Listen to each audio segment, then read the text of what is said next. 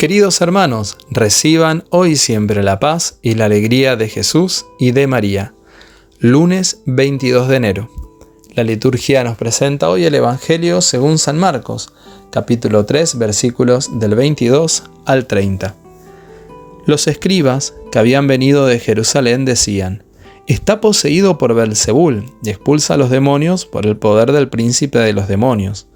Jesús los llamó y por medio de comparaciones les explicó, ¿cómo Satanás va a expulsar a Satanás? Un reino donde hay luchas internas no puede subsistir, y una familia dividida tampoco puede subsistir. Por lo tanto, si Satanás se dividió, levantándose contra sí mismo, ya no puede subsistir, sino que ha llegado a su fin.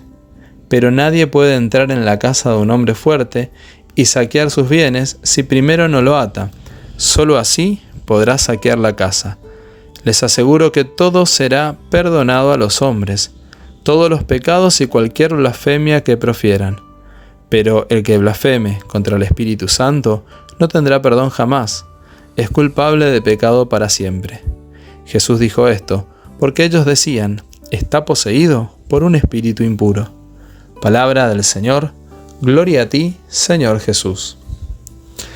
Jesús nos recuerda que un reino donde hay luchas internas no puede subsistir y una familia dividida tampoco puede subsistir.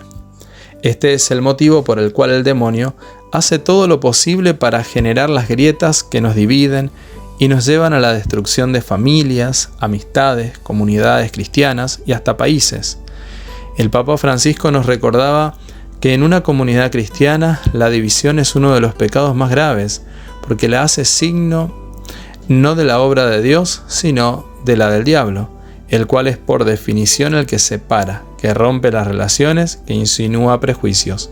No le hagamos el trabajo al diablo, pensando y hablando mal de los demás.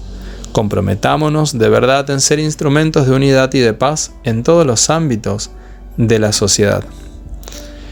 Hoy también recordamos a Beata Laura Vicuña, ella nació en Santiago de Chile el 5 de abril de 1891 y debido a dificultades económicas y por la muerte de su padre, emigró con su madre a Junín de los Andes, en Argentina. Como su madre convivía con un campesino del lugar, ella ofreció su vida por su conversión. Especialmente devota de la Virgen María, tomó la decisión de ser religiosa, pero no pudo concretarla pues murió el 22 de enero de 1904. Fue beatificada en Turín el 3 de septiembre de 1988. Qué maravilloso es el testimonio de los santos, especialmente el que recordamos en este día, Beata Laura Vicuña, que ofreció su vida por la conversión de su mamá. También nosotros podemos ofrecer pequeños sacrificios a Dios por nuestros seres queridos, por las personas que amamos e inclusive por aquellos a los que deberíamos amar más. Por eso, cuando te venga un momento de angustia o alguna tarea que no sea de tu agrado o muy complicada, recuerda que lo puedes volver ofrenda agradable a Dios. Y volviendo un poco al Evangelio, se nos invita a pensar primeramente si somos constructores de unidad, si nos miramos solamente el ombligo o si somos capaces de ver el conjunto, ver la familia en su totalidad. Y para que la familia la comunidad, el grupo permanezca unido, es necesario rezar, orar mucho a Dios, pidiendo la gracia de la unidad. Por eso te invito, en este momento, a que recemos juntos. Amado Señor, tú nos llamas a vivir en unión contigo, en perfecta comunión con tu voluntad.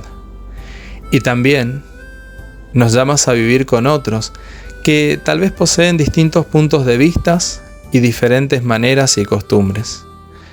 Enséñame, Señor, a construir puentes que unan a los hombres contigo.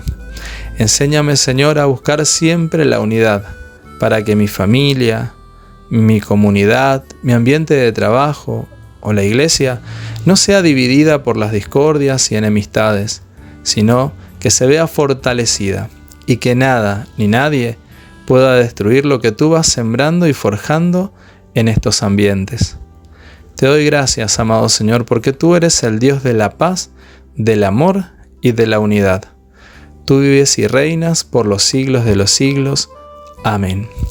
También queremos invocarte María, tú que eres Madre de todos los vivientes, Madre del Redentor, Virgen fecunda y puerta del cielo siempre abierta, estrella del mar. Querida Madre Santísima, ruega por todos nosotros para que podamos vivir en unidad contigo y con nuestros hermanos.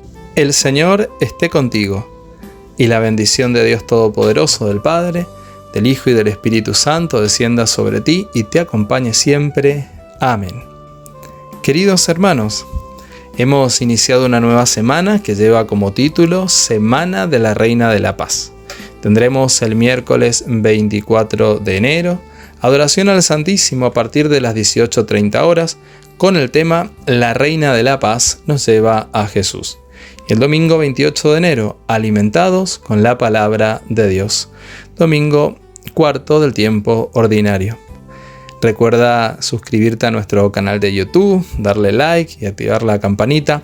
Así YouTube te sugerirá todas las actividades que estamos realizando en nuestro canal. Recuerda también que tenemos el encuentro diario con el Espíritu Santo, los cinco minutos con la Virgen María, pensamientos sanadores, también las reflexiones con el Papa Francisco y la reflexión diaria del Evangelio. Que tengas una bendecida y hermosa semana y que Jesús y María te sigan bendiciendo. Será hasta mañana si Dios quiere.